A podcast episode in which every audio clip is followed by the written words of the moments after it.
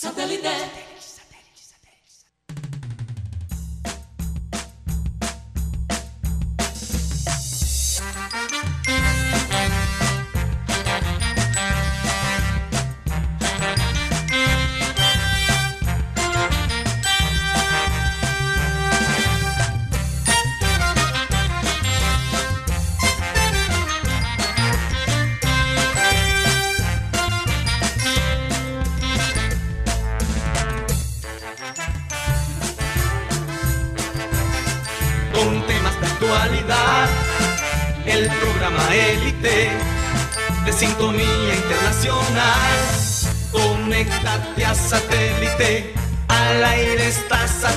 satélite.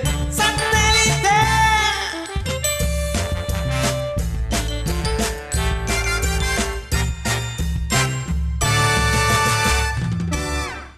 Señoras y señores, bienvenidos a programa Satélite. Un placer estar con ustedes el día de hoy, 11 de mayo del 2020, después de un fin de semana interesante, de, de muchos encuentros digitales, de muchas flores, de mucha comida, cada uno en su casa, pudimos disfrutar el Día de la Madre, un día diferente, pero muy lindo, cargado de muchas emociones, la verdad. Bueno, espero que el resto de nuestras oyentes madres la hayan pasado rico. Eh, vamos a darle la bienvenida a la gente de, de Satélite. Mateo, buenos días. Buenos días. Buenas tardes ya. Sí, ya, ya son las una y media. La una y una y media, treinta, perdón. Una y. Sí, sí. Oye, se, se te pegó lo de la una y media, una ¿no? y media, sí. Demasiado informal. Sí, sí, demasiado informal, pero mucha información para el día de hoy, ¿no? Hay, hay, hay, hay de todo un poco el día de hoy. Sí, fuera del aire le estaba diciendo a Guti, me siento un poquito de malas pulgas, como dicen por ahí. Ujú. Típicamente yo soy una persona de, o sea, con una energía yo creo que más positiva, pero hoy me siento más o menos, entonces me van a tener que, yo creo que apoyar en ese Bueno, sentido. Vamos a ver cómo nos va. Pero tú sabes lo que me dijo Guti. ¿Cómo es la Amigo, suave? hoy es, hoy es lunes, ¿cuál es la suave? Y eso es lo que necesitaba escuchar. Entonces, Así gracias, es. gracias a Guti. Vamos a darle la bienvenida a Benjamín Gutiérrez, nuestro querido Guti, adelante. Muy buenas tardes a todos los oyentes. Hola Karina, feliz Día de la Madre. Gracias. Te lo digo ya, más- ya más personal. Y no, contento y bueno, para adelante, eh, confiando en Dios siempre. Así es, así es. Ese es nuestro sustento, no hay duda de eso.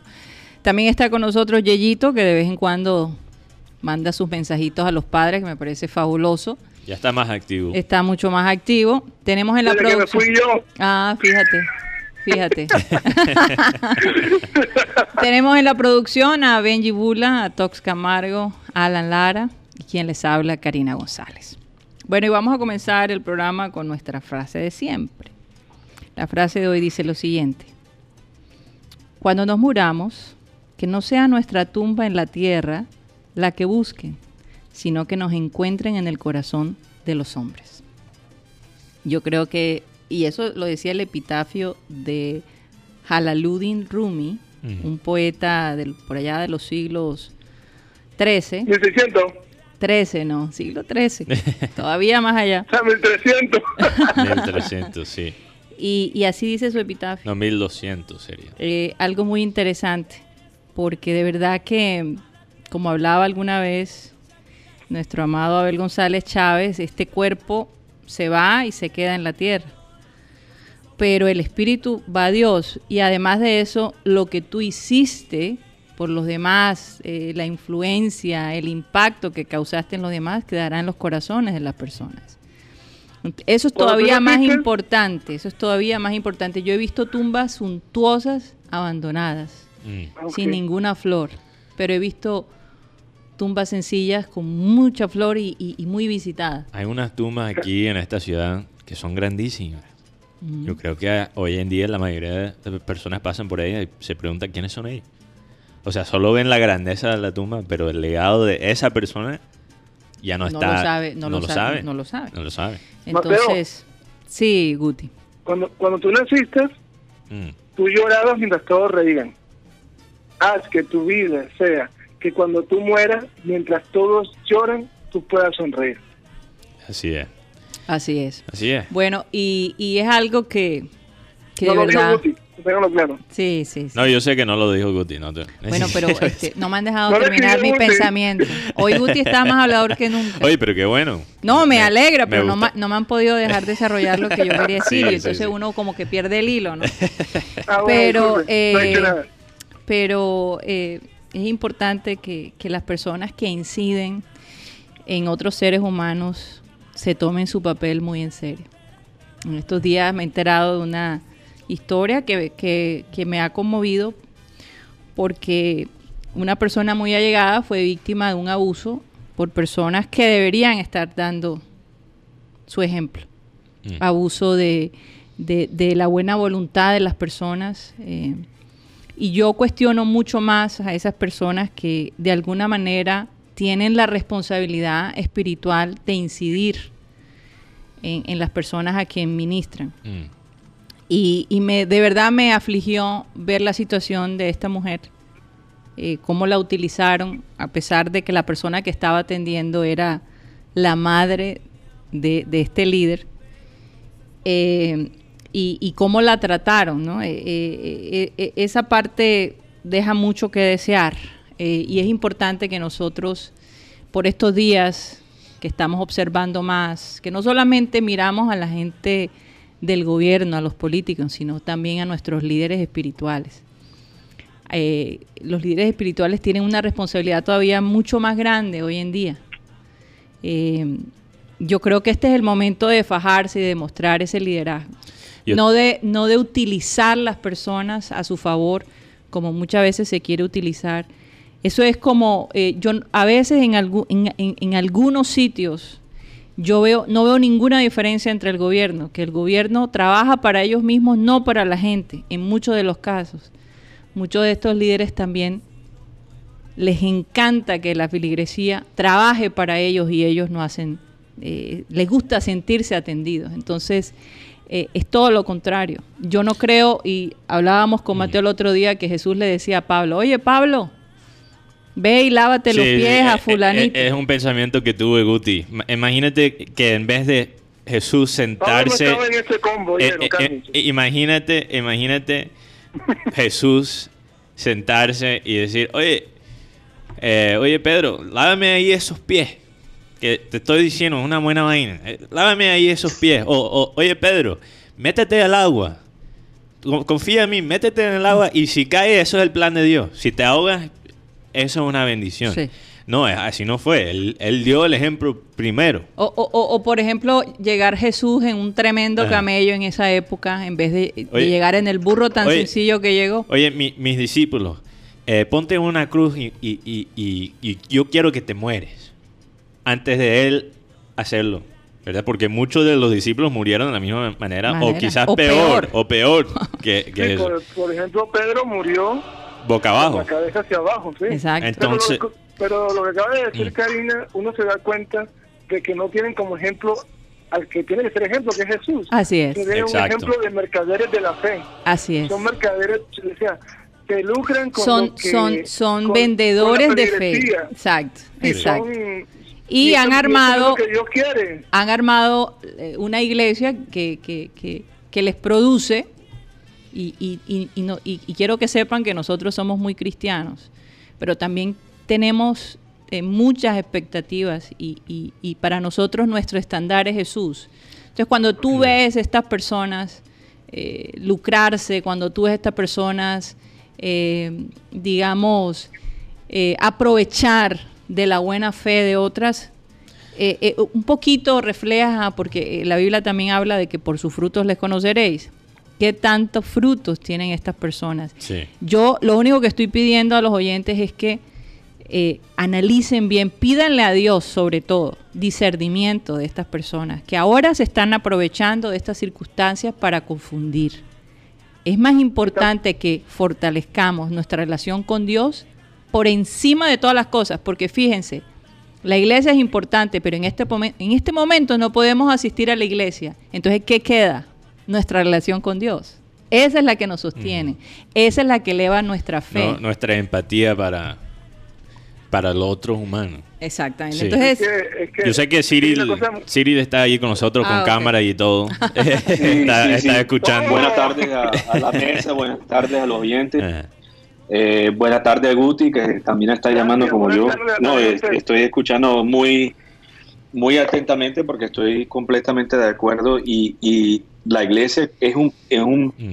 punto para formación.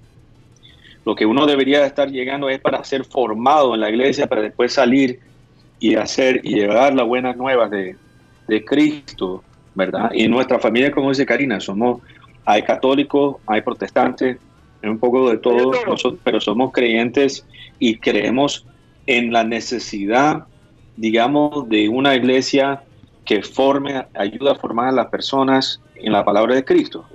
Pero Así esa es. formación después lo tiene que llevar. Y, y- y la iglesia más importante es la iglesia que uno forma en su casa, porque ese, ese, ese, esas prioridades que uno tiene que tener, ¿no? Uno tiene que tener muy claro que, que la relación con Cristo es por encima de lo que es, digamos, una, una religión, eh, eh, o sea, una, una religión, por ejemplo, porque es lo- eso es lo que dice la palabra. Sí. sí. Por eso nosotros como grupo vemos a, a- a todos cristianos como el cuerpo de Cristo.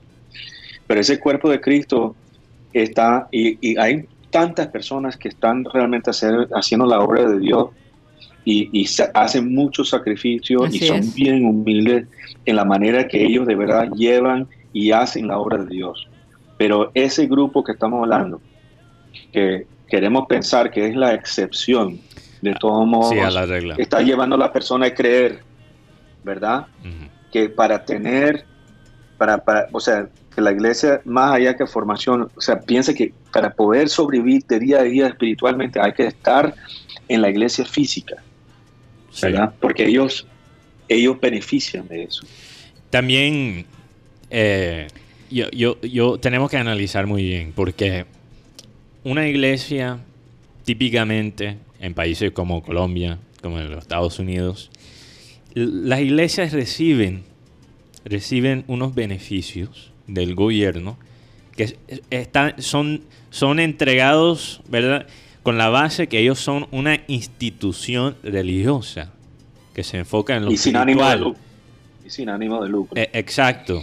Pero hay, pero fíjate, analiza las iglesias que toman ventaja de eso, que tienen esos beneficios y más bien funcionan como empresas. Como empresas. Y acuérdense, hay una, lo último que podemos cambiar Sí. también de frente, es que hay, hay- dice algo en la Biblia que hasta los demonios pueden, eh, con- o sea, ellos saben, ellos conocen la Biblia. Sí, sí, el- este, ¿tú crees que Dios es uno?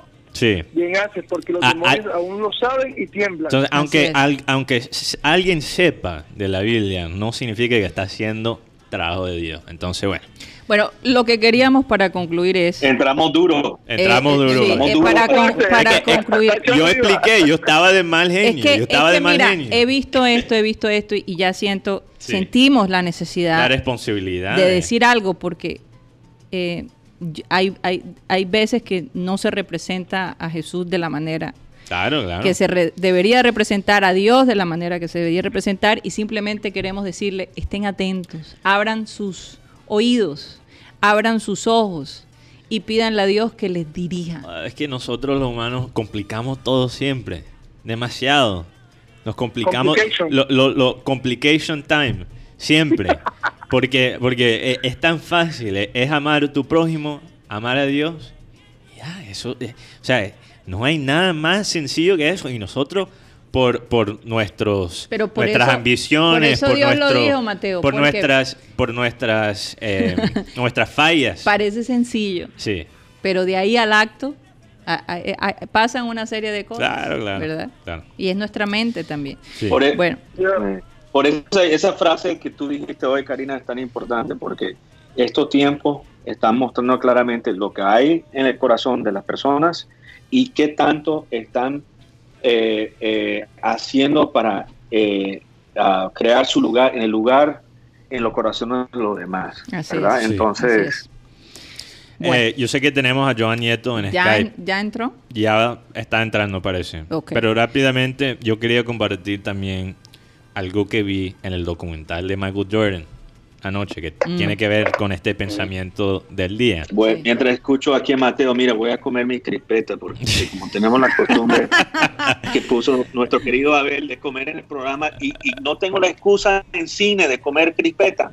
Ahora, yo, yo creo que yo creo que. Guti no... Bueno, pero ponle, ponle off al, al Al micrófono, micrófono, para al no micrófono. escuchar, por Dios. Yo creo ¿Ya que va conmigo? Guti, Guti está feliz que no hay cámara porque él, él desaparece por 30 minutos y yo, yo te aseguro que está comiendo el almuerzo, pero no lo No, ya yo sabía. Pero Mateo, Pero, pero espera, entonces, en este documental, Ok. Guti, eh, do- los dos nuevos episodios salieron y uno se enfoca en, en el periodo de la vida de Michael Jordan, Sí. en mi opinión todavía el mejor basquetbolista de todos los tiempos. Eh, vamos a ver cómo queda LeBron cuando termine su carrera. Pero eso, eh, eh, eso es otro tema. Pero, pero entonces este episodio se enfoca cuando muere eh, el, el papá de Michael Jordan. Sí. Eh, de una manera absurda, él básicamente estaba en un carro, él se para al lado del- de, de una carretera y unas personas llegan y lo matan. O sea, lo atracan. Lo atracan y lo matan, lo, Lo asaltan. atracan por el carro. Sí, exacto, exacto. Ahora, hay muchas teorías necias, como dicen, por allí, eh, que, que tiene que ver, sí, exacto, sin base a la evidencia que quizás tenía algo que ver con eh, la adicción que eh, Michael Jordan tenía a apostar. Pero eso no se ha comprobado para nada. Eh, no será. pero, y, y nunca será comprobado. Pero, pero él pasa por un momento, esta es la primera vez que Michael Jordan se retira. Hemos hablado en este programa que Michael Jordan se retira tres, diferentes veces, sí, veces. sí. Tres veces. Entonces, esta es la primera vez y él va a jugar béisbol.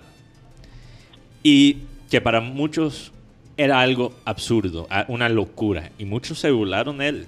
Muchos se burlaron de él. Yo la verdad te confieso, Mateo, que cuando vi que se pasó a béisbol dije, pero de verdad. No, y... y- y- Tuve mis fuertes dudas y, la verdad, Y la, la realidad es que cada error que él hacía en la cancha, la gente le daba le durísimo. daba durísimo, durísimo. Pero, oye, lo que se me había olvidado es que su técnico de béisbol, su coach, era Terry Francona.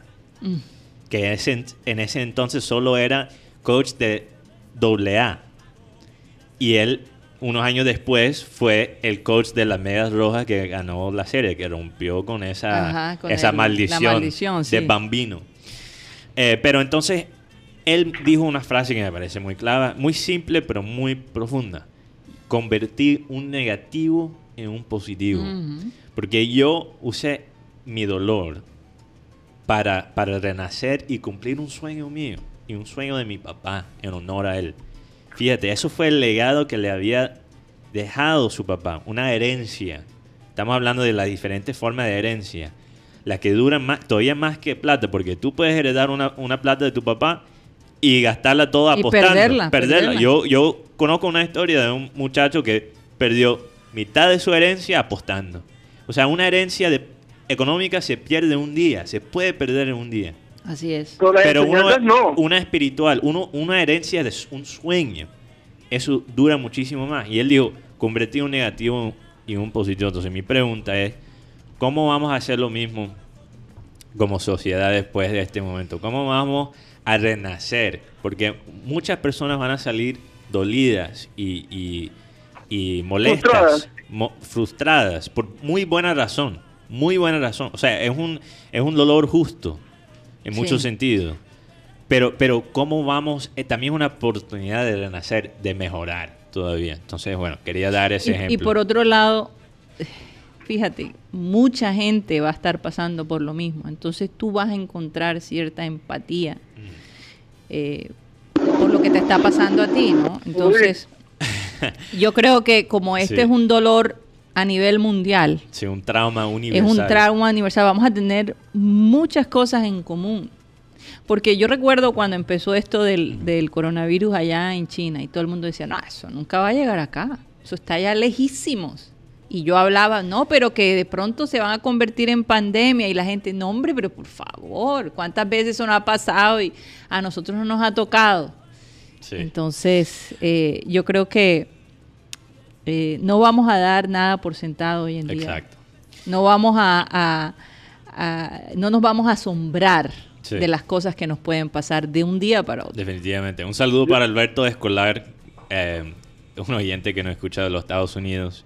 Él nos escribe aquí a través del número satélite, Ajá. que ahora, ahora lo voy a compartir antes que entre Joan.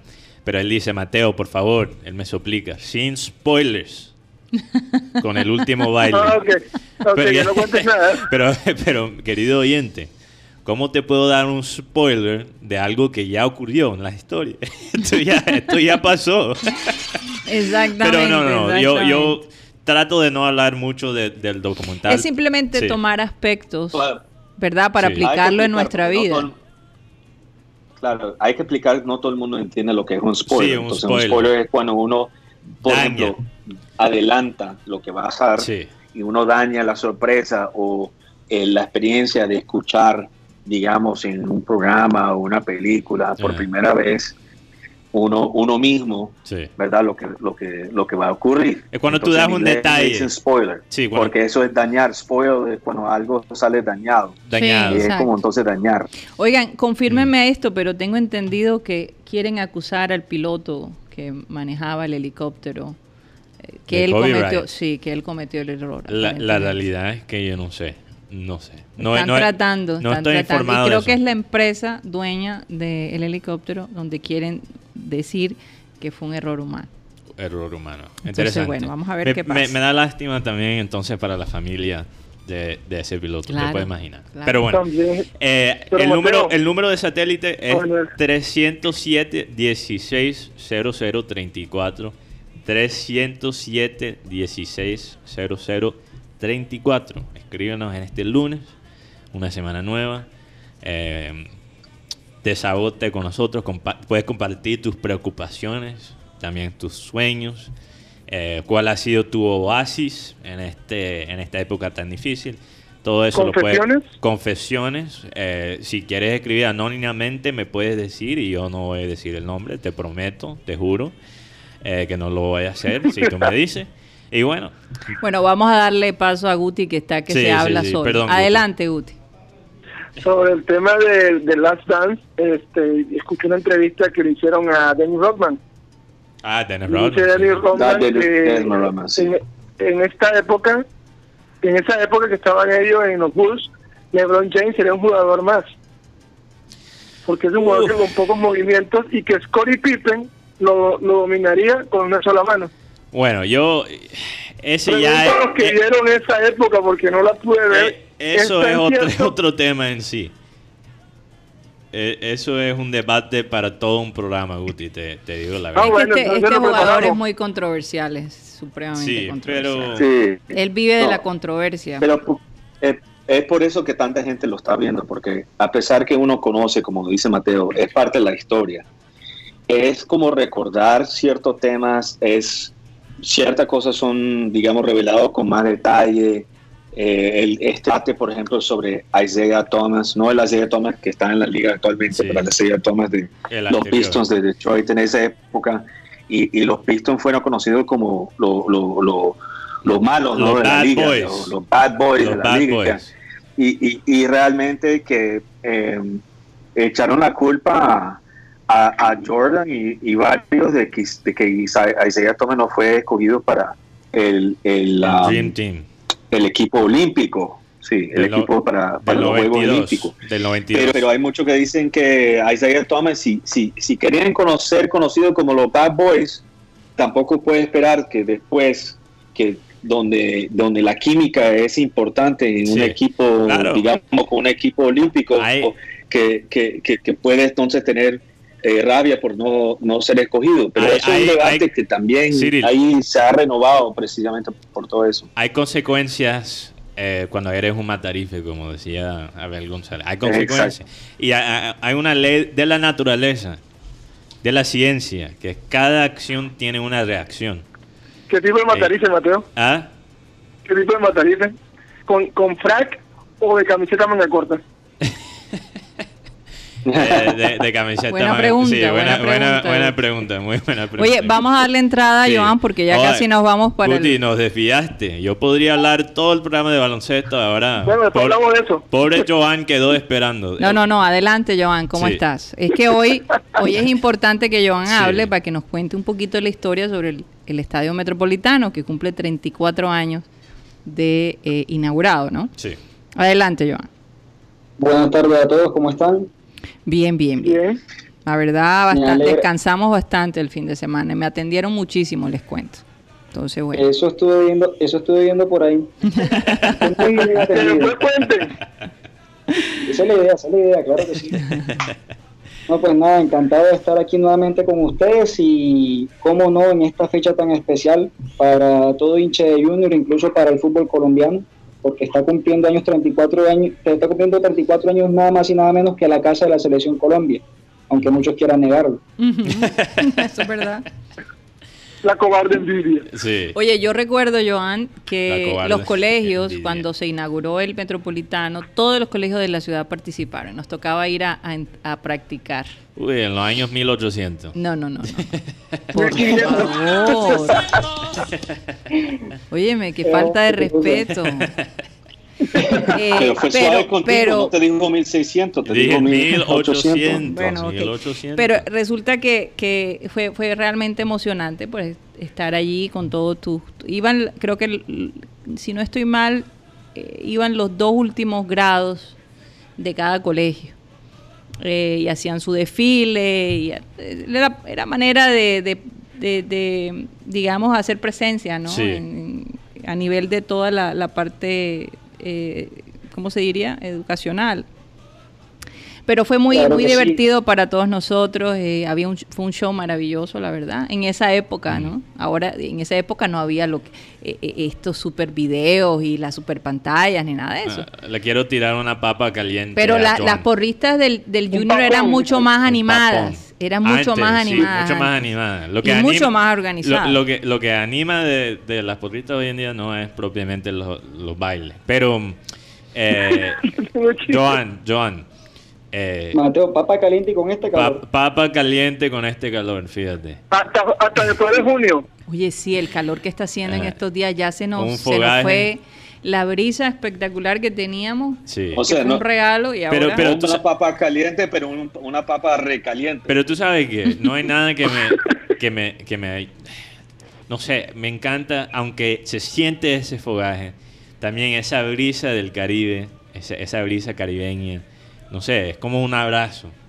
como una, no sé. Lo único Eso es suena que extraño, lo pero- único es que la gente eh, nombra mucho más a, a Electricaribe, Ah, claro. Porque Salud. con este calor, con todo esto de la pandemia y sin luz en la casa. Que por cierto, Bueno. eh, su No es cualquier cosa. Electric Caribe está, Electric Caribe está en su desfile de, de despedida, ¿no? Y tremendo desfile. no, pero ahora hay que ayudar a las personas menos eh, favorecidas. Ojalá que sí. ojalá que Vamos a sí. ver si es verdad. Hola que sí. Algo bueno, algo Hola que no sea, o, o- ojalá que no estén hablando de ellos mismos. Hmm. Eh, pero, Joan, aquí, aquí- viene la papa y no puedes usar Google, ¿ok? Si te demoras mucho, eh, es sospechoso. ¿Quién metió, ¿Quién metió el primer gol en el Metropolitano? El, el primer gol del Metro lamentablemente no fue de Junior, fue de No, no, pero del Francescoli de la Junior. selección uruguaya. Del Junior. Ah, el primer gol del Junior, Sí. el Junior lo hizo José Perilla Angulo, ¿Verdad? ese lo hizo Uruguay. Sí. ¿Tú qué crees? Estás Wow. hablando con una, este, ¿cómo se diría? Una biblioteca Oye, ambulante. oye, ¿quién necesita sobre el- Google? sobre el Junior. Yo creo que Joan... No, no, no, es que eh, es que es, Google, es que no hago. Google, no Google, Google. Google, así como, como Guti tiene Gutipedio, hay que darle un nombre a, Joan a. Joan. A Joan. Hay, hay que, hay que tirar Oye, cabeza ahí. Joan, pero tienes los detalles cabeza. de ese día de la inauguración, quiénes cantaron, cómo fue el show, porque yo la verdad, pues, no recuerdo tanto, tanto así, con tanto detalle como tú. Bueno, lamentablemente en este momento no se tienen datos exactos de quiénes fueron los que actuaron. Se tiene datos de que hubieron alrededor de 5.000 artistas en una muestra folclórica que se realizó para la inauguración de- del estadio, obviamente. eh, luego una entrega de condecoraciones y posterior pues fue el partido con la selección uruguaya. Creo que habría que revisar el video completo de la inauguración, que si no estoy mal ya está montado en YouTube. Ok. Ah, bueno. Qué bueno, qué no. Vamos, quizás podemos que compartir ese enlace. en Oye, yo momento. recuerdo cuando todavía eh, el Metropolitano estaba en obra negra y la gente decía, ay, pero ¿cuándo van a inaugurar eso? ¿Cuánto tardó el, el Metropolitano en ser construido? No sé si fueron... Bueno, No, di- no quiero equivocarme, Joan. aquí, Vamos a, a- a que... el- aquí el equipo de producción nos está diciendo a gritos que... Ah, que- Commercial que Time. sí, Commercial claro, Time. claro que sí, es verdad. Bueno, vamos a quedarnos con esa pregunta, Ah. Joan, cuando regresemos. Vamos a un corte comercial, de comercial y ya regresamos. Estamos de vuelta a programa satélite y no sé, me quedé pensando en ese prover- proverbio chino eh, que no sé si la gente en, en Facebook lo escucha. ¿Sí lo escuchan? Porque es que a veces tenemos como videos especiales Sí, para las distintas plataformas. Eh, eso de arreglarse el cabello por estos días está como difícil. Sí. De, verdad que m- muchas de nosotras estamos esperando cuándo van a dar luz verde a, a los peluqueros. Sí.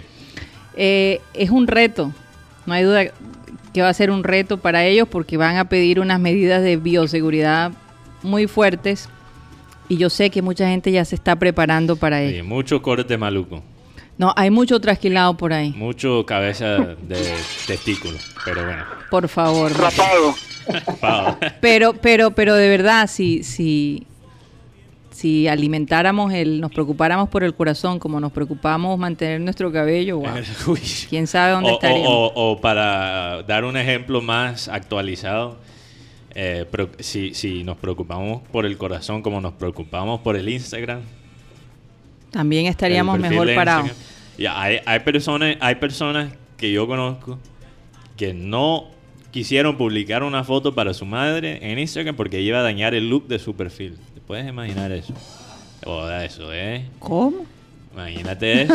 imagínate bueno, es eso. que ¿Qué las redes sociales? Eso. las redes sociales Eso inciden. es- eso es. No, sí. Bien. te Eso puede, es verdad. te puede, eh, te puede imaginar eh, tener un hijo o una hija y que te digan, después de ese dolor que pasaste perdiendo, decirle que, que ellos te digan 16, 17 años después, no mami, es que tú no pegas con mi look, Wow. tú no pegas con mi perfil. ¿Te puedes imaginar eso? No, no, no. Sería Barrísimo, doloroso, ¿ah? doloroso. Dolorosísimo. Bueno, eh, ¿qué pasa con la Harley Davidson? Bueno, sí, Hay tenemos, especiales hoy. tenemos promoción. Eh, parece que tenemos em, un 35% en toda la tienda por todo el mes de mayo. En ropa y accesorios seleccionadas para dama.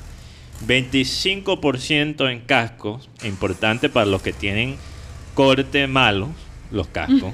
Ahí, no- nunca te puedes... O las gorras, Ayudan, las gorras. ayudan. Exacto. Ayudan a esconder. Ah, exacto. Las gorras también ayudan. Las gorras ayudan, pero este 25% es para los cascos específicamente. Parece que el 30% sería, 35% sería para la gorra, porque es ropa y selección. Bueno, para dama. Para dama. Em, 20% en calzado.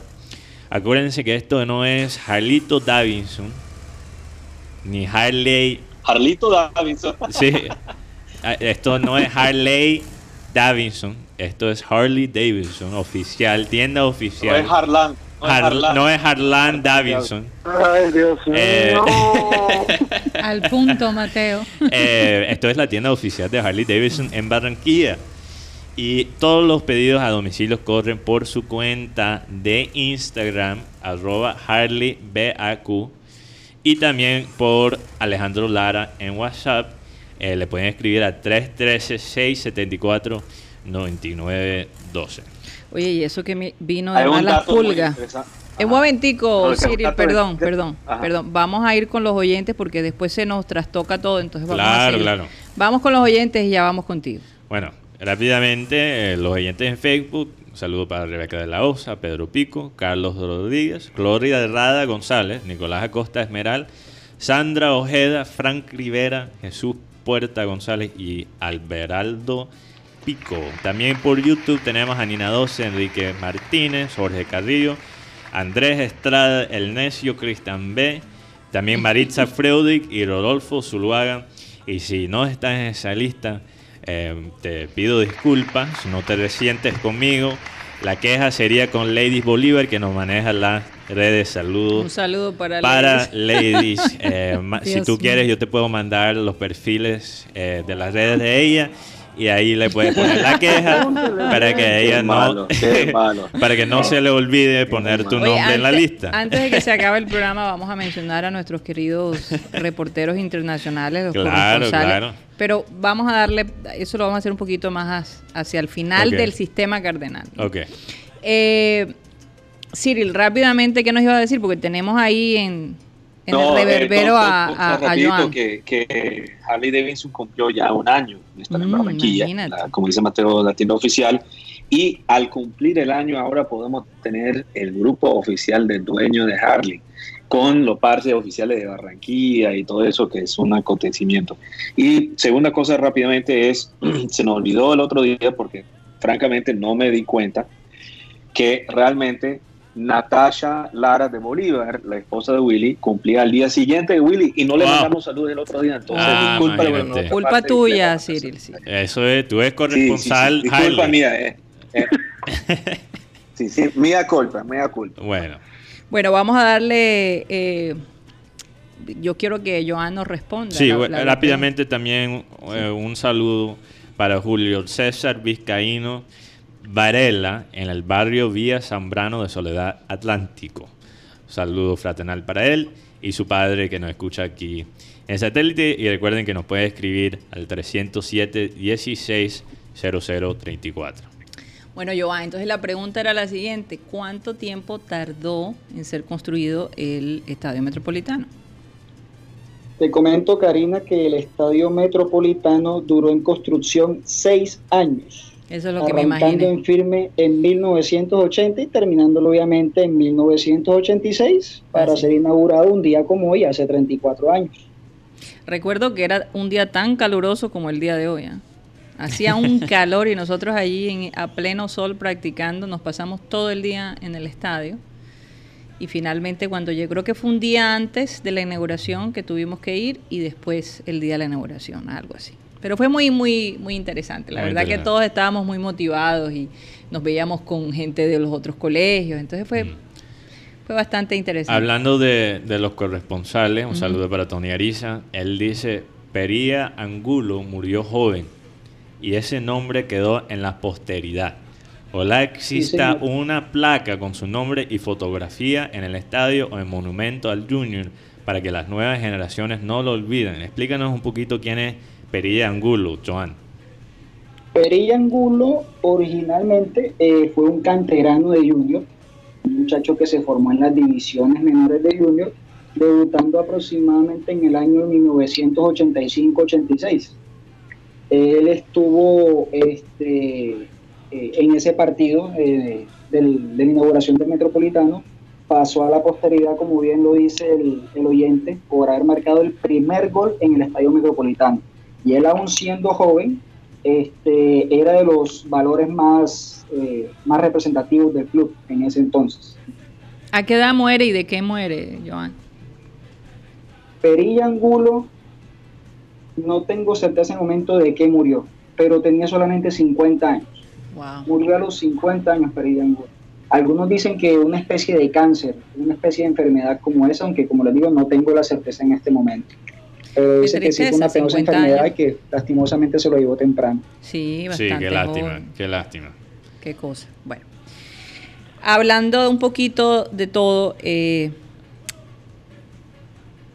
tengo entendido que supuestamente el gobierno británico ha dicho que por ahora no va a haber deportes hasta después del primero de junio. Sí. ¿Qué tan cierto? Porque viendo las noticias, las cosas para Inglaterra no están nada fácil. Nada fácil y un, en cuanto al coronavirus, Sí. ellos están bastante afectados. un dato Y lo veo muy cerca el primero de junio. lo- bastante cerca, apenas que tres semanas. Tres semanas más o menos. Eh, y mira, solo porque el, el gobierno británico le da permiso a la liga a empezar a partir del primero de junio, no significa que van a empezar justo cuando empieza el mes de junio.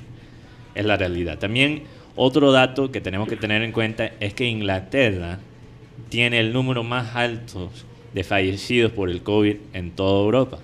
Y no son, si, si no estoy mal, no son, ni siquiera son el país más poblado de toda Europa. Entonces, es una situación difícil y no solo, solo para Inglaterra. Me gustaría hablar con Inaris García, nuestro corresponsal en Alemania, en algún momento de esta semana, porque supuestamente este fin de semana eh, va a empezar el sábado. va a reiniciar la liga alemana.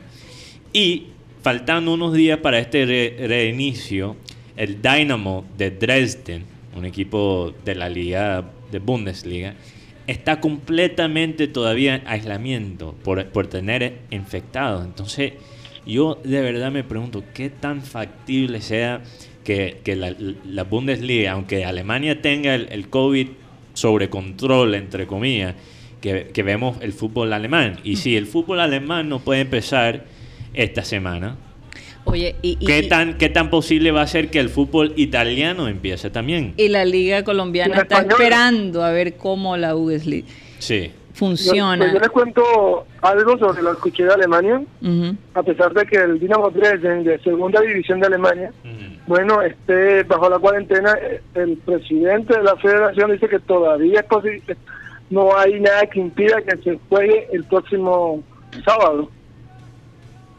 Así que esto lo que está causando es controversia. Recordemos que la, el fútbol colombiano está muy, el comienzo está como muy pendiente de esto.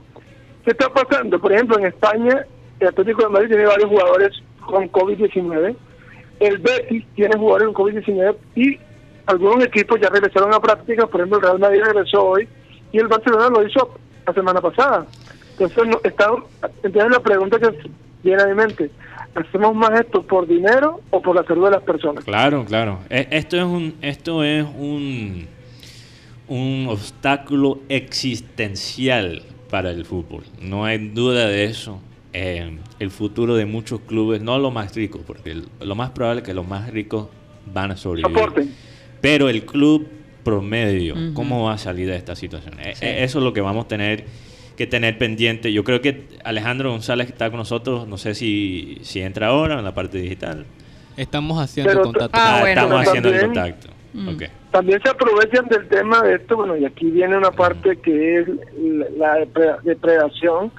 Al ver que los equipos chicos no tienen cómo mantener a sus figuras, sí. los equipos grandes van a hacer ofertas y de pronto hasta cosas mucho más económicas de lo que se pensaba en antes del tema del COVID.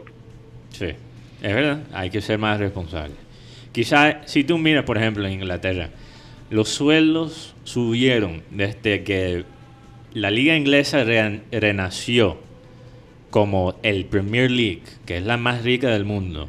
Sí. Los sueldos de los jugadores han subido un 2.182%. Qué cosa tan impresionante. Pero eso va a cambiar. Eso va a cambiar, pero quizás estamos hablando que el fútbol se aprovechó demasiado de tener este este boom, este boom, mm. esta, este éxito sí. y se volvió excesivo. Se pasó poquito. Eso, eso es lo que tenemos que analizar. Demasiada Después desigualdad de en cuanto a sueldo. Exacto. Millones. Ah, Guti, sigue después de los 120 millones que costó Neymar para PSG, la verdad que el mercado se, se prostituyó. Sí, claro. No, y, y, como le decía yo a, a, Mateo, es que hay un, hay un desbalance, hay unas diferencias muy brutales con el jugador promedio, que ahora están viviendo las consecuencias. Pero bueno, para eso están estos jugadores que han donado muchos de sus sueldos para ayudar que el resto de la liga se mantenga, ¿no? Claro. Así que vamos a ver, vamos a ver qué pasa. Eh, bueno, hablando de reinventarse, muchos jugadores se están reinventando como jugadores de FIFA uh -huh, profesionales. Sí. Como por ejemplo, un ejemplo, eh, leí una, una, entrevista con Adama Diomande, uh -huh. un jugador que juega para Los Ángeles FC en la MLS, que está tomando esto en serio. Él dice, él ya ha jugado bastante FIFA, porque para él... Él tiene un plan B. Él tiene un plan B. Él se va a ganar su platica jugando FIFA. Y fíjate que no todos, no todos los futbolistas son buenos en FIFA. No, claro. No, no todos. No, todos. Es que no es fácil jugar. Yo noté algo cuando te estaba viendo, eh, tú observar todos estos jugadores jugando en, televisión, que entre más joven es el jugador, más experto. Más experto. Pero tú sabes que estamos hablando que el FIFA existe y ha sido jugado por los jugadores de este los años 90. Fíjate que, que, Luis Suárez, yo recuerdo, cuando él se fue para el Liverpool, él dijo, una de las razones que yo escogí el Liverpool es que yo siempre he jugado con el Liverpool en FIFA. Y es la primera vez que yo escucho a un jugador basar su, una decisión profesional en los videojuegos. Bueno, Entonces, él, él para, para, que sepan, esto no es nada nuevo, pero, pero él dice, para él, como pelado, fue una manera de no meterse en problemas cuando se estaba desarrollando como jugador. Mm. Él jugaba FIFA para no meterse en algo que podía dañar su carrera. Mm. como el alcohol, en fin, las mujeres. Las mujeres. Las rumbas. No, especialmente para un futbolista joven hay demasiadas tentaciones. Oye, ahora, ahora que menciono el alcohol, eh, se dice que por esta época eh, de cuarentena eh, el consumo del alcohol ha incrementado. Eh, es un poquito preocupante porque como todos estamos tan estresados, por ejemplo, las personas que ya tienen problemas de alcohol, la cosa se ha aumentado todavía más allá. Y los que no, pues para, para sentirse un poquito relajado y olvidarnos del estrés, pues nos tomamos una copita de vino o hacemos estos challenges, ¿verdad? Que involucramos a toda la familia para tomarnos un traguito y relajarnos y hasta cierto punto eh, olvidarnos un poquito de las penas, ¿no? De, todo este estrés tan berraco que estamos pasando. Pero ojo, hay que tener mucho cuidado. Que le digan a Guti. Hay que tener mucho cuidado con eso. Esa es la voz de Alejandro. Sí, adentro de Alejandro. Ese soy yo, Mateo. Hola, Alejo. Oye, Alejo, teníamos rato que no te oíamos. Estaba perdido. Cuéntanos. Perdido, pero no les olvido. Ah, no, y tampoco, rima. tampoco nosotros a ti, Alejo, no te preocupes. A ver. Adelante. Guti sí, parece que Guti sí. okay. Guti echa de menos el, debate de la mesa, pero bueno, yo con cariño aquí lo recuerdo también. Claro que sí. Cuéntanos cómo están las cosas allá.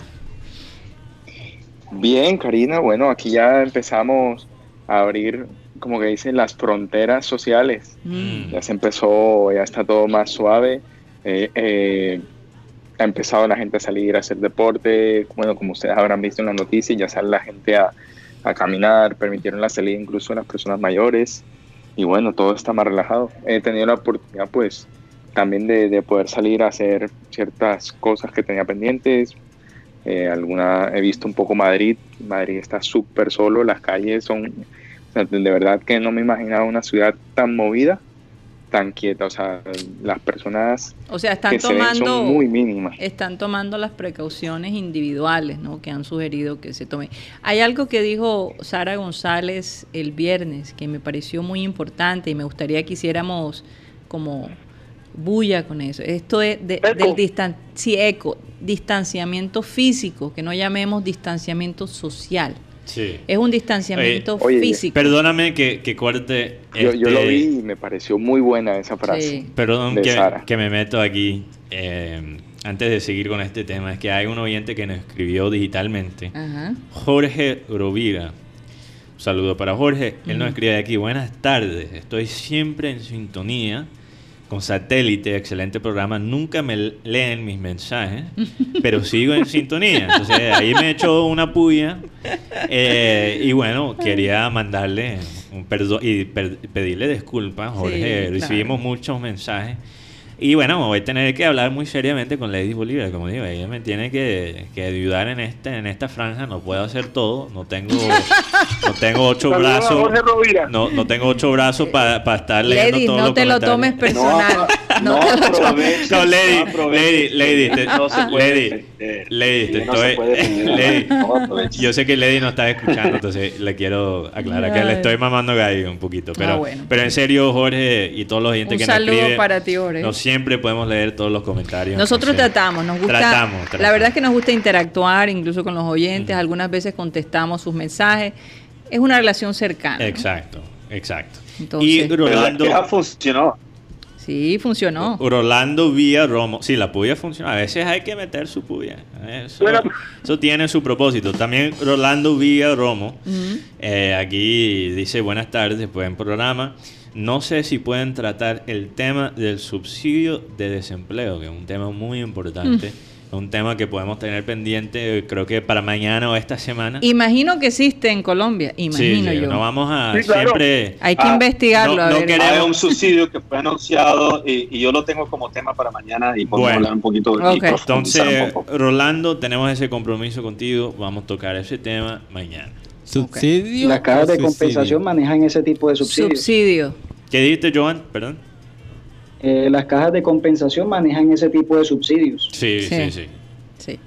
Que mucha gente no lo sabe, que es lo interesante. Sí, hay que, hay que tratar de informar a la gente porque a veces, bueno, aquí hay muchos recursos y ni siquiera la gente... No, y tú pagas la cámara, eh, ¿cómo es? Las cajas de compensación, tú la pagas, te lo descuentan y todo. yo, siempre me pregunto aquí, ¿por qué los recursos, ¿Por qué hay, hay, hay programas sociales y hay recursos y la gente común no lo sabe? Quizás eso es eh, una... Es un tema complicado. una falla, a veces, a veces hay fallas que, la gente lo hace a propósito.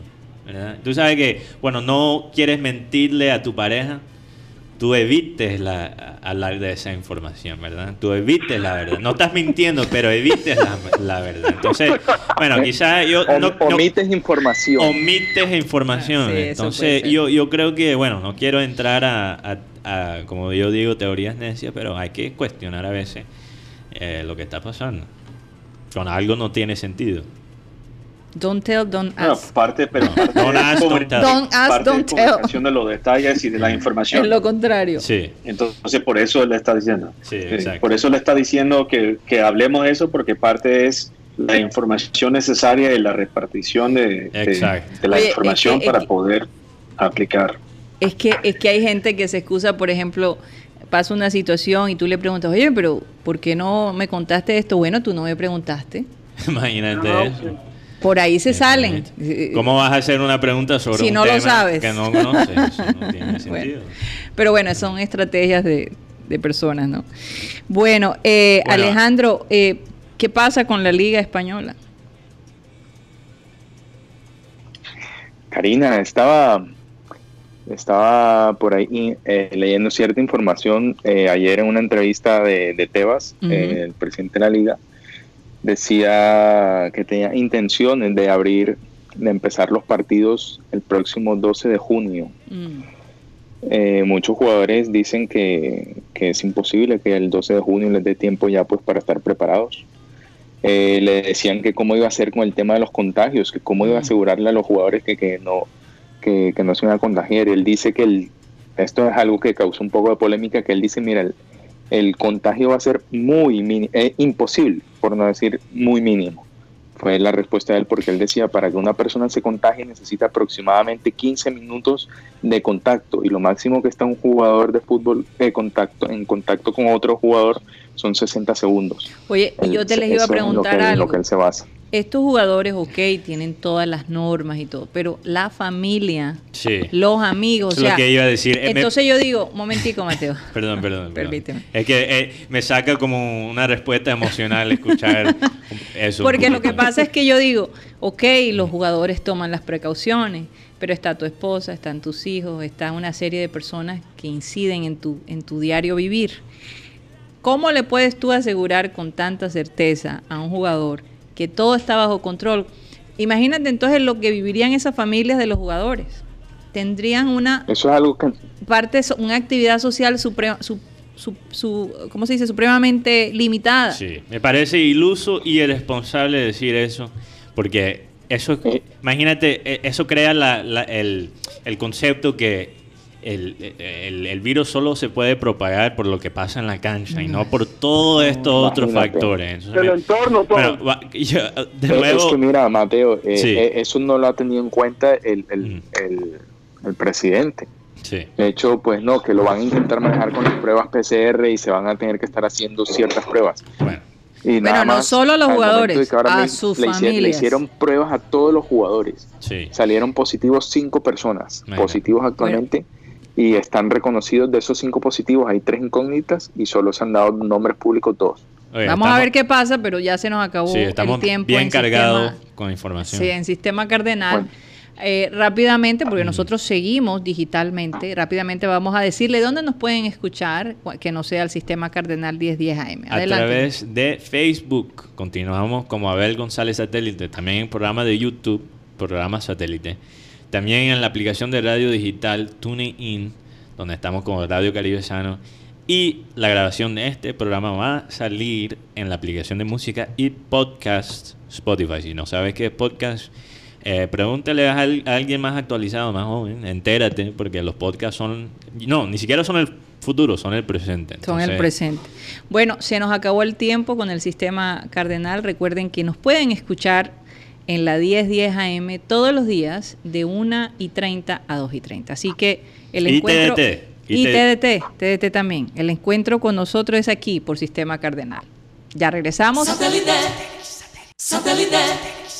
Bueno, y continuamos en programa satélite ya de una manera digital.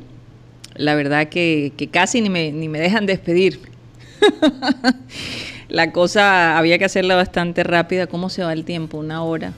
Se nos fue volando.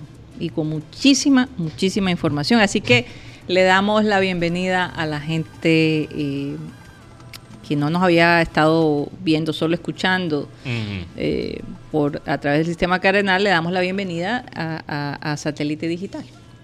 Oye, quiero, quiero decir, cuidado con los piropos a, a Karina, porque los que lo lean eh, no son ellas, son su hijo, entonces... eh, ten, ten cuidado. ¿Cómo así? ¿verdad? ¿Qué pasó? ¿Qué no, pasó? no, lo único que voy a decir, no voy a dar más detalles, pero es lo único que voy a Prepara el decir. taxi, Mateo. Que yo, solo, yo soy eh, los que lo leo, entonces... No solo tengo a mi hijo, tengo a mi esposo. Estoy, estoy, estoy, estoy mamando gallo. Bueno, pero gracias, gracias por los piropos. Eso, eso es parte de la costumbre eh, de acá, de No, sí, de la sí, la verdad es que... e- Esa es mi, mi educación gringa. Si tú eres muy atrevido con los piropos allá en los Estados Unidos, te dan una trompada. Entonces, tienes que. Yo sé que aquí es un poquito diferente culturalmente. Sí, mientras, mientras sea, no sea irrespetuoso. No, sí, no, nada irrespetuoso. Pero solo quería decir que no se pasan. No que alguien se ha pasado, pero que no se pasan. Ay, me pusiste roja ahora mí. Bueno, eh, oigan, y este jugador de Manchester City, Kyle eh, Walker. Kyle Walker, no sé si se acuerdan que se lo Eh. pillaron en una fiesta pagana, como diría Abel González. Ay, ahí está, ya en una fiesta pagana con dos mujeres eh, de vida alegre. Eh, bueno, parece ser que lo han estado acosando muchos de los fanáticos del Manchester City porque eh, él estuvo visitando a su mamá, no Mm. este fin de semana, ya hace unos días, y a su hermana. Entonces le han criticado, le han dado duro. Obviamente el Manchester City sí lo sancionó a él cuando pasó lo de la fiesta esta pagana que nos referíamos. Pero visita a su mamá y a su hermana, pues el Manchester City no ha dicho nada. Sin embargo, él está un poco preocupado porque se siente bastante acosado por los, por los hinchas del Manchester City. Bueno, Hinchas y, y- y- y gente en general. Eh, ¿no? La verdad es que no eres el único que está un poco mamado de esta situación, Kyle Walker. Si tú sigues siendo irresponsable, sigo teniendo que hablar de ti. Entonces, bueno, eh, es una Yo vaina creo mutua. que después de eso, como Ah. que él se siente como que tengo que portarme bien porque, No, y- ¿sabes? Puedo, puedo recibir Mira que- algún- mira que- alguna sorpresa. Exacto, y mira que la maldad es contagiosa. Sí. Mira lo que, lo que pasó ahora con Earl Thomas, un jugador de fútbol americano. ¿Escuchaste de esta situación? No. Bueno, sale una noticia que Me supuestamente... cogiste fuera de base. Oh, bueno, escucha este cuento. Escucha este cuento. Es que Ah. se, me, se me había olvidado este cuento eh, y, y después empezaste a hablar de, de Kyle Walker. Sale una noticia la semana pasada que en abril vieron a la esposa de Earl Thomas, un jugador para los Ravens de Baltimore, eh, persiguiéndole con una, una eh, ¿cómo se dice? Con un bate, ¿qué? No un bate, un cuchillo. Y él, y él tenía una pistola. Que se reportó Imagínate. eso, imagínate. que ya en sí eso es una locura, pero eso ni siquiera es la, el detalle más absurdo de toda esta situación. Entonces, aparentemente empieza poquito a poquito a salir los detalles de esta noticia. Me imagino el estrés en esa casa. Y parece que la esposa lo encuentra en un, en un no sé si fue un, en un hotel o un Airbnb, que es esa, esa aplicación que se usa para para rentar cuartos o, apartamentos. Eh, en la misma cama, hacían en la mitad de una orgía con su hermano, con su hermano. La, esposa lo encuentra. O sea, su hermano y unas mujeres. Y unas mujeres. una, eh, eh, pero todavía una relación demasiado cercana con su hermano. Me parece un, bueno, bastante, bastante pernicioso. Ya, bastante pernicioso. Eh, yo creo que están tomando quizás ese papel de... De, hermandad muy cerca. Sí, de, espíritu fraternal demasiado en serio. Entonces? parece que la esposa llega y se enloquece y parece que, bueno, ella más o menos ya sabía lo que iba a encontrar, pero de, de todos modos ella se vuelve, se vuelve como loca y tiene una pistola, saca las pistolas y básicamente tiene a este jugador, Earl Thomas, contra la pared. Con pistola, con balas y todo. O sea, ella dijo, básicamente te voy a matar aquí mismo.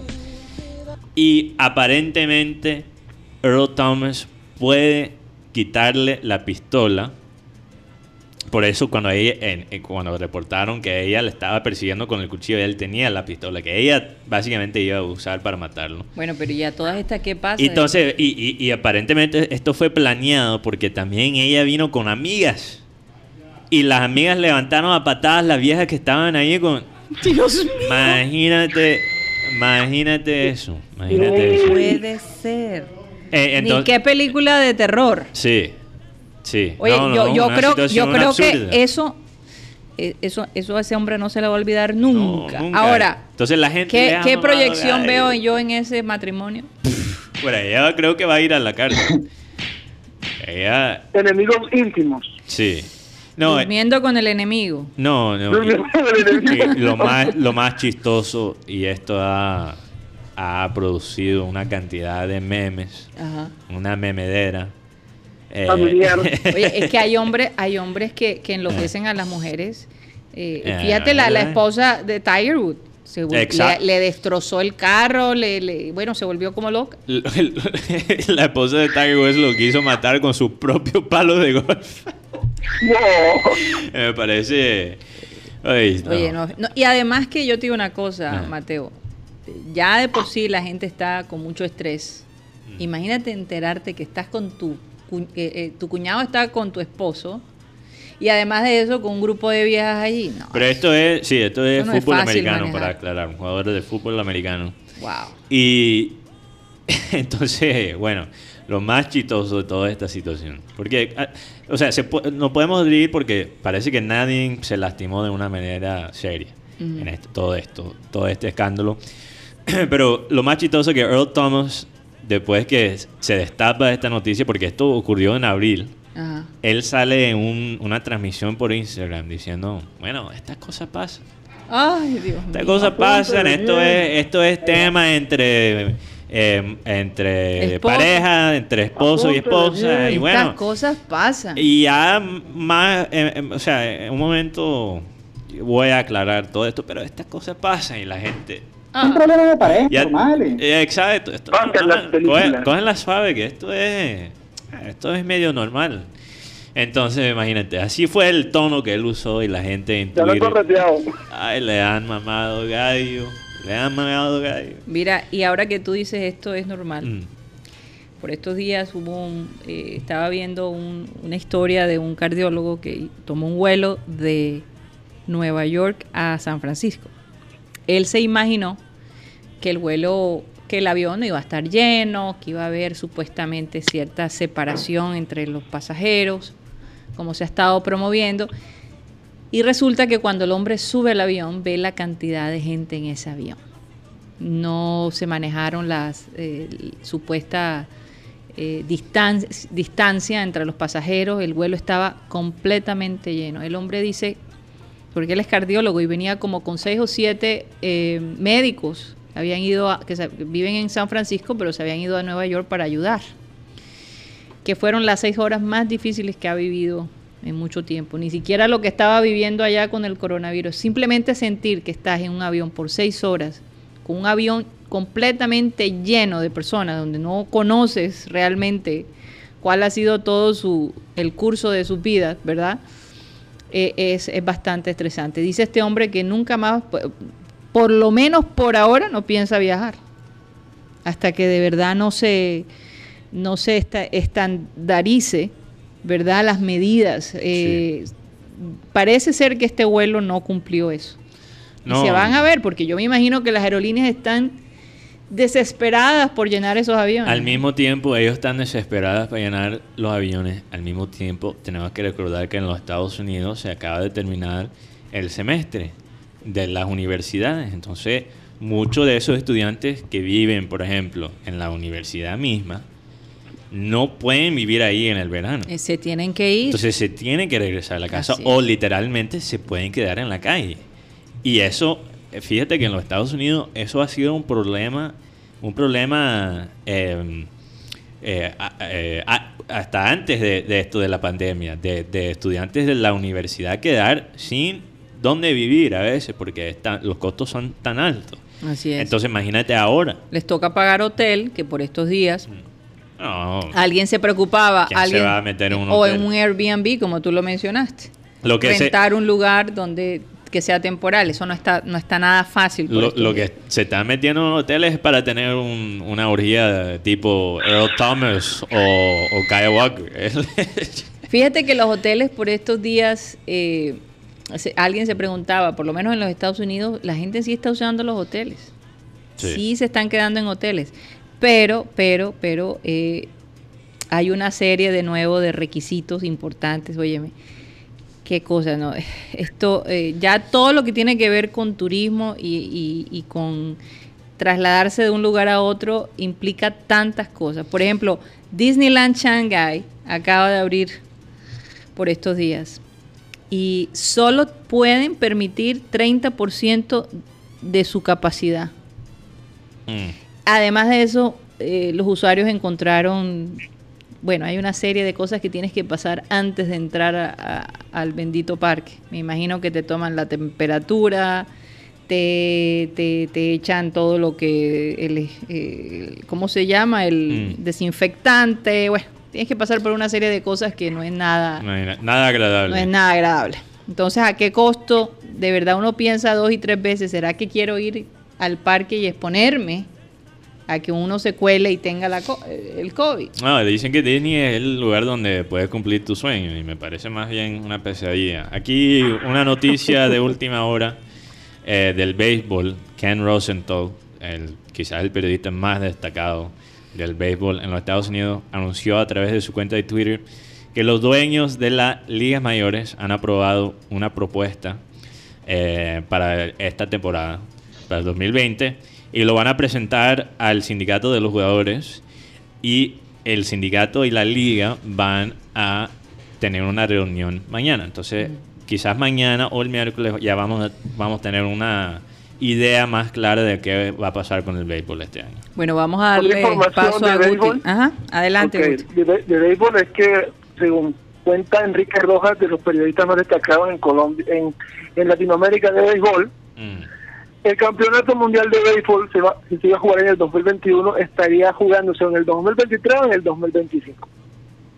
Espera, repite, repite de nuevo. El campeonato mundial de béisbol, donde Colombia estuvo la temporada en el 2017, por el tema del COVID y todo lo que, ha, lo que ha causado, pues no se jugará en el 2021, que es el otro año.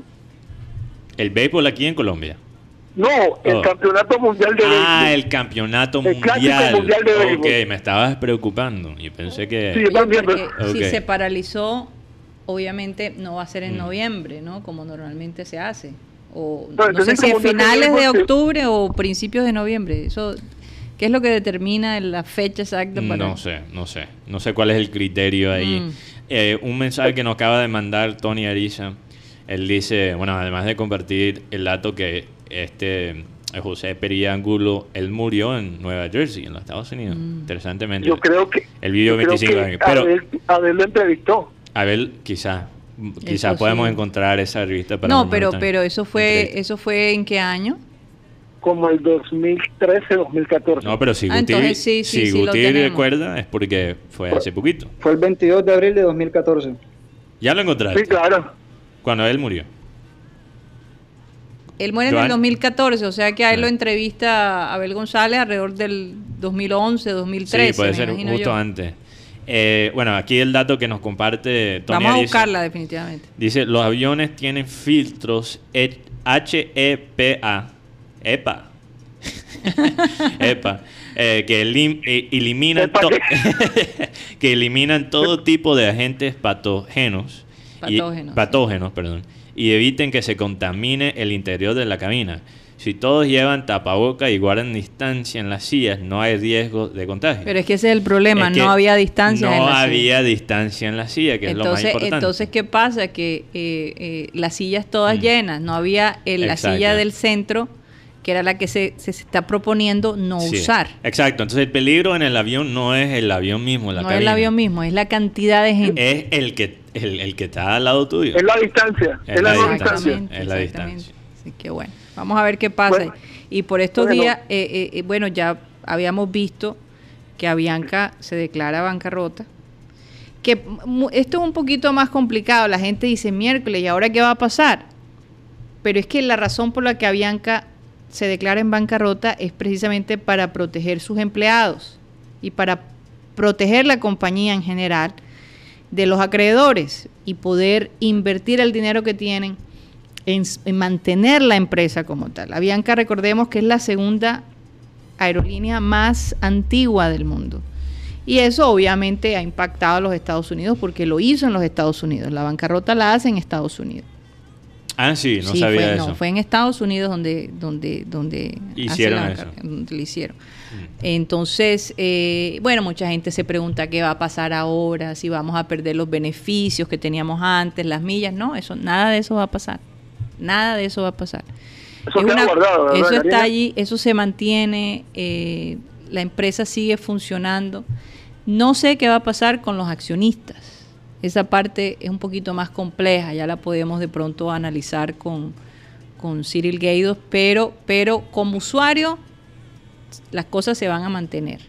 Y, y- y- y no se sorprendan que muchas de las empresas aéreas se declaren en bancarrota para hacer, recibir el beneficio. O- ojalá que sí, porque lo que pasa demasiado es que hablamos de, por ejemplo, las ayudas al, al ciudadano común, a la persona con necesidades eh, o sea, de- Primordiales. de- exacto, primordiales, de semana a semana, de, de día a día.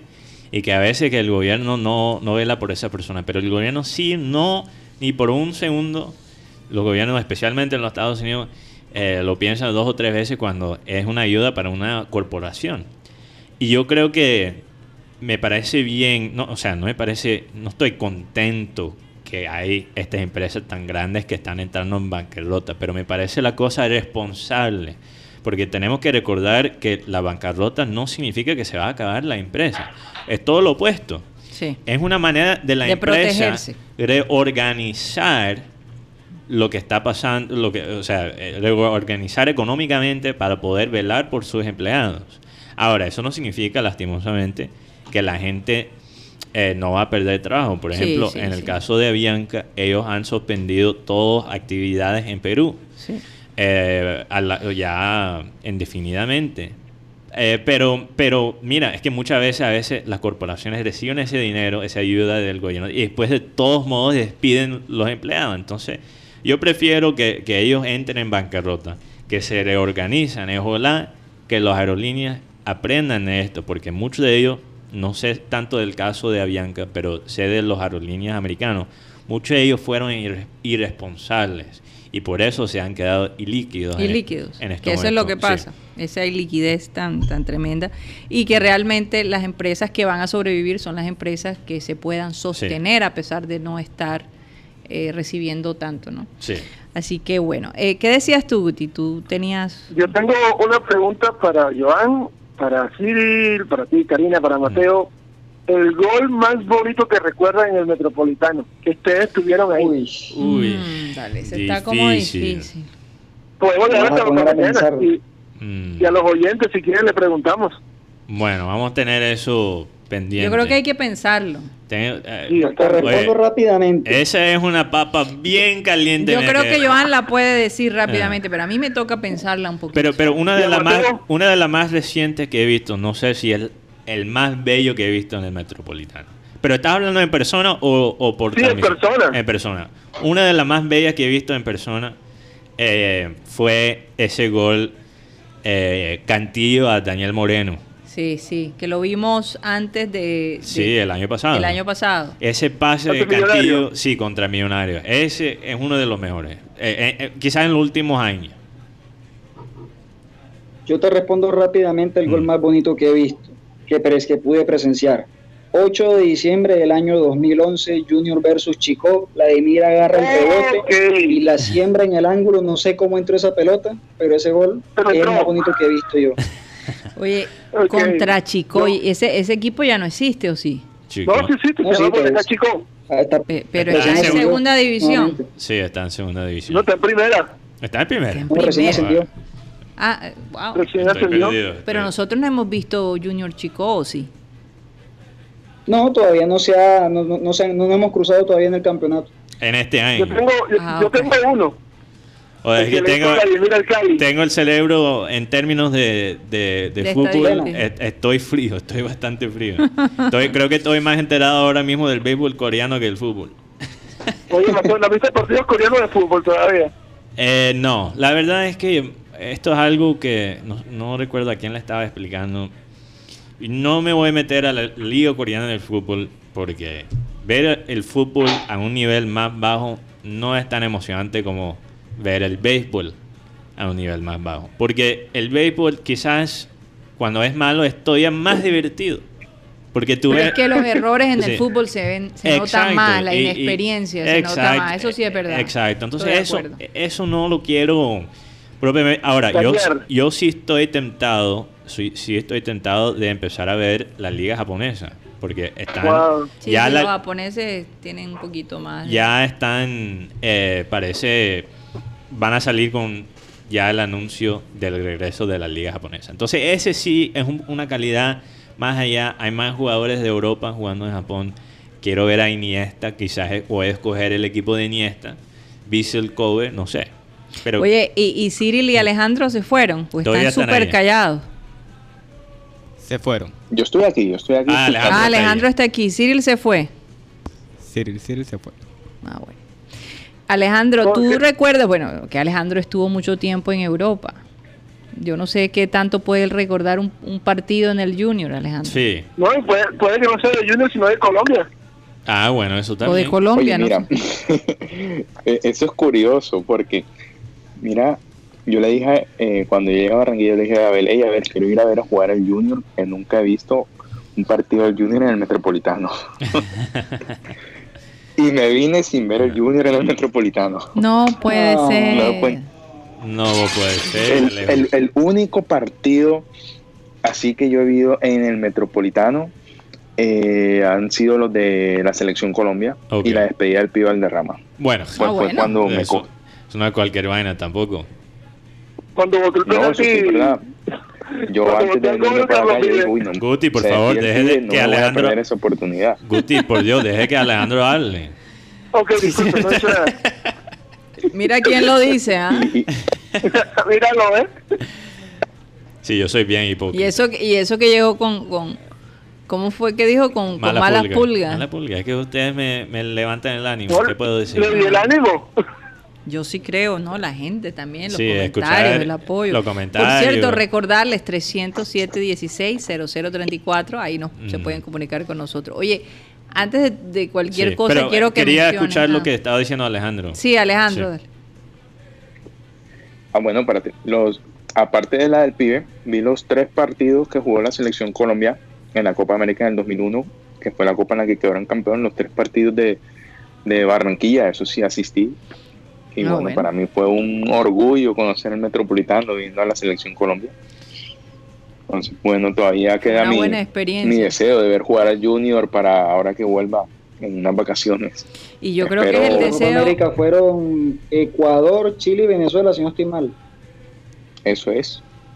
Oye, y yo creo que es el deseo, yo creo que es el deseo de mucha gente porque yo pensé que yo tenía buena memoria. Recuerdas el año pasado, no, que para qué vamos a ir a ver Junior, que mejor lo vemos desde, nuestra casa, de la comodidad y se perdieron de, ir al, estadio y ahora seguramente tienen sus, ¿cómo se dice? Sus eh, remordimientos por no haber estado allí. Por, por, eso es que uno tiene que disfrutar las cosas como vienen. No, y los que se quedaron en casa, que se burlaron de los, como decimos, espantajopos, que fueron solo, solo para tomarse la foto allá en, en los cuadrangulares.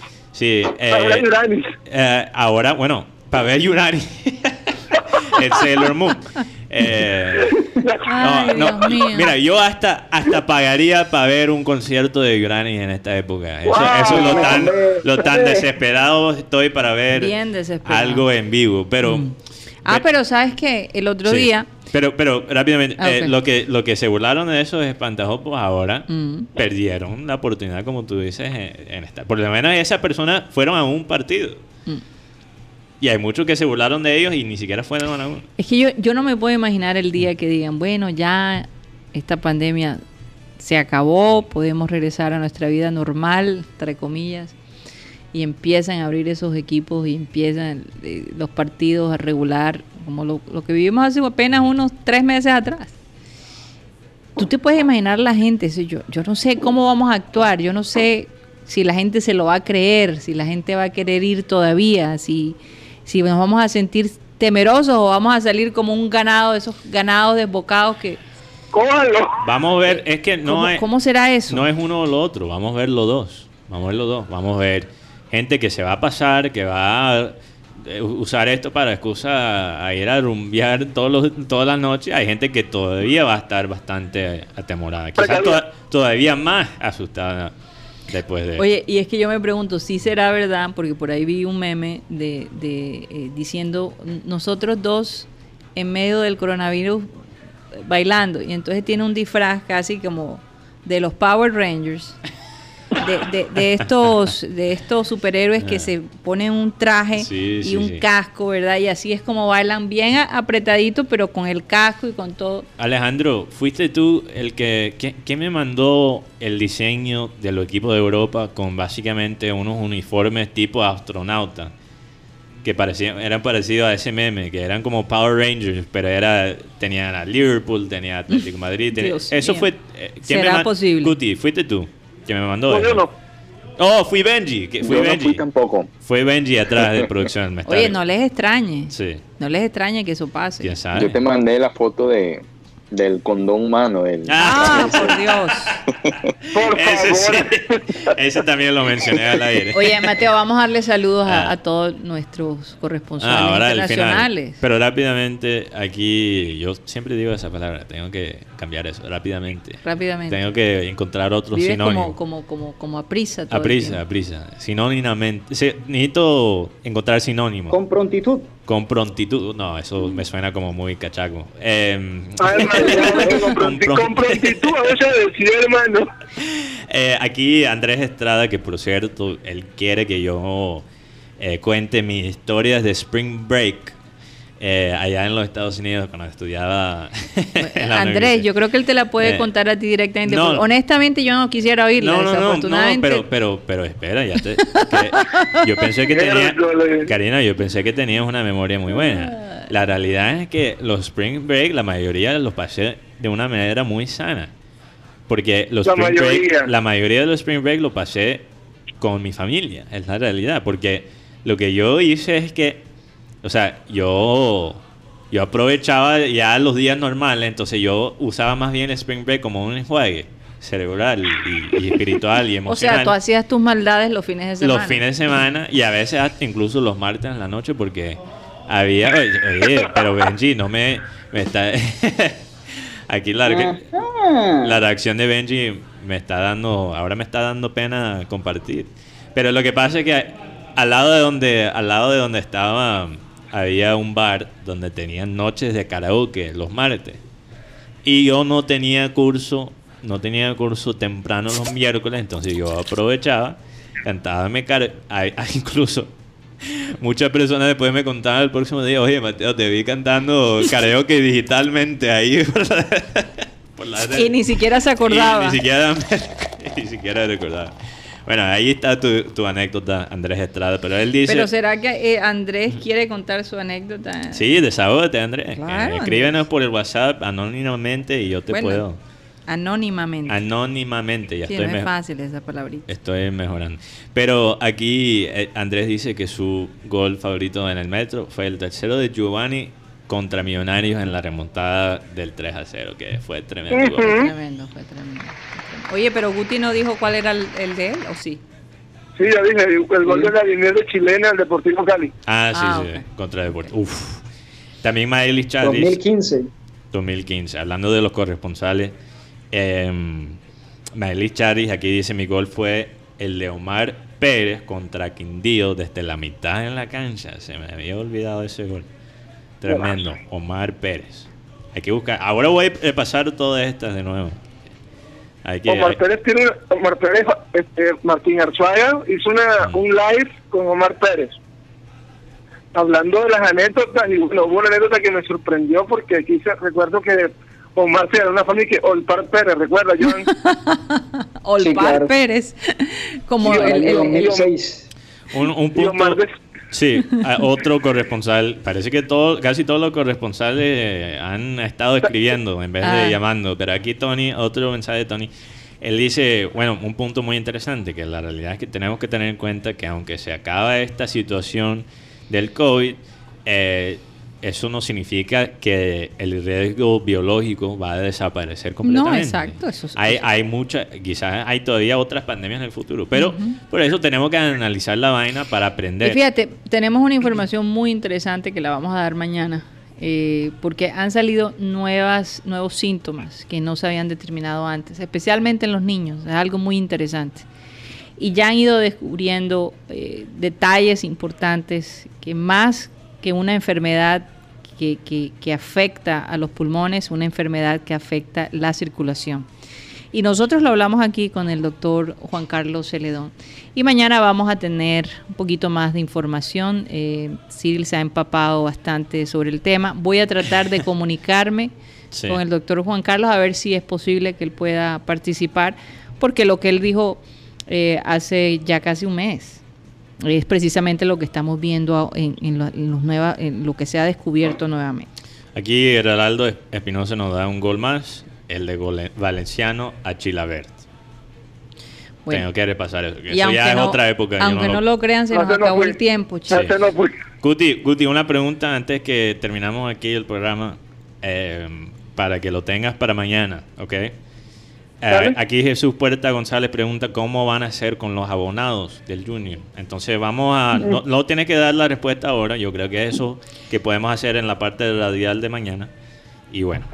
Eso o no sé si Joan Nieto de pronto tenga la información. No, información sobre eso no han dado. Y ah, otra pregunta que se hacen también los hinchas es la plata del enrolamiento a la de mayor.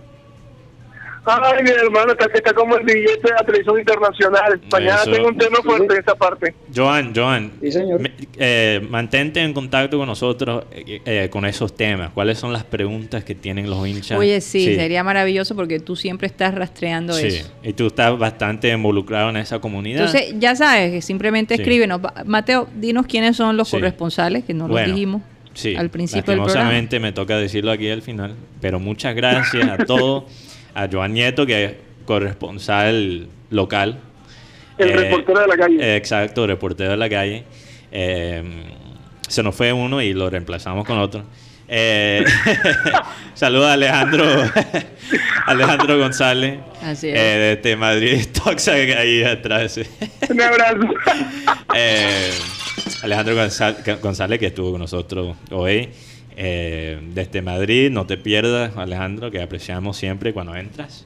Eh, con esa voz, ese, ese híbrido de, madrileño y costeño que tiene, eh, es, un, es, un, refresco ahí.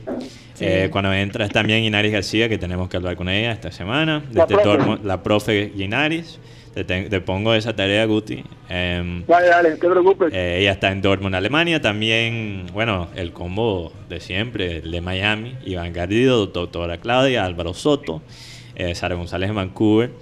Y también los dos Tony, que Tony aportó mucho eh, bueno, no en llamada, texteando, texteando, aquí, siempre aportando. Oye, pero Tony Avendaño está perdido. Tony Avendaño, bueno, yo creo que tiene olvidado. Quizás le está, se estaba pasando demasiado tiempo en el garaje y no, seguramente ya se está acabando el año, entonces ah, está un poquito complicado. Como él es profesor, el, final del semestre es una época muy, sí, muy complicada. Y también eh, Tony Avendaño y nuestros dos amigos en Brasil, Alex Macías y César Villanueva. Que tuvimos un pequeño percance con él el viernes, sí, pero, tenemos que... Pero hay que reactivar porque él tiene información muy interesante. Tenemos que, que reconectar con César Villanueva definitivamente va a ser muy difícil muy comunicar con él. Quisiéramos. Vamos a ver si por lo menos César nos puede mandar un audio en la mitad de todo lo que él está lidiando como doctor.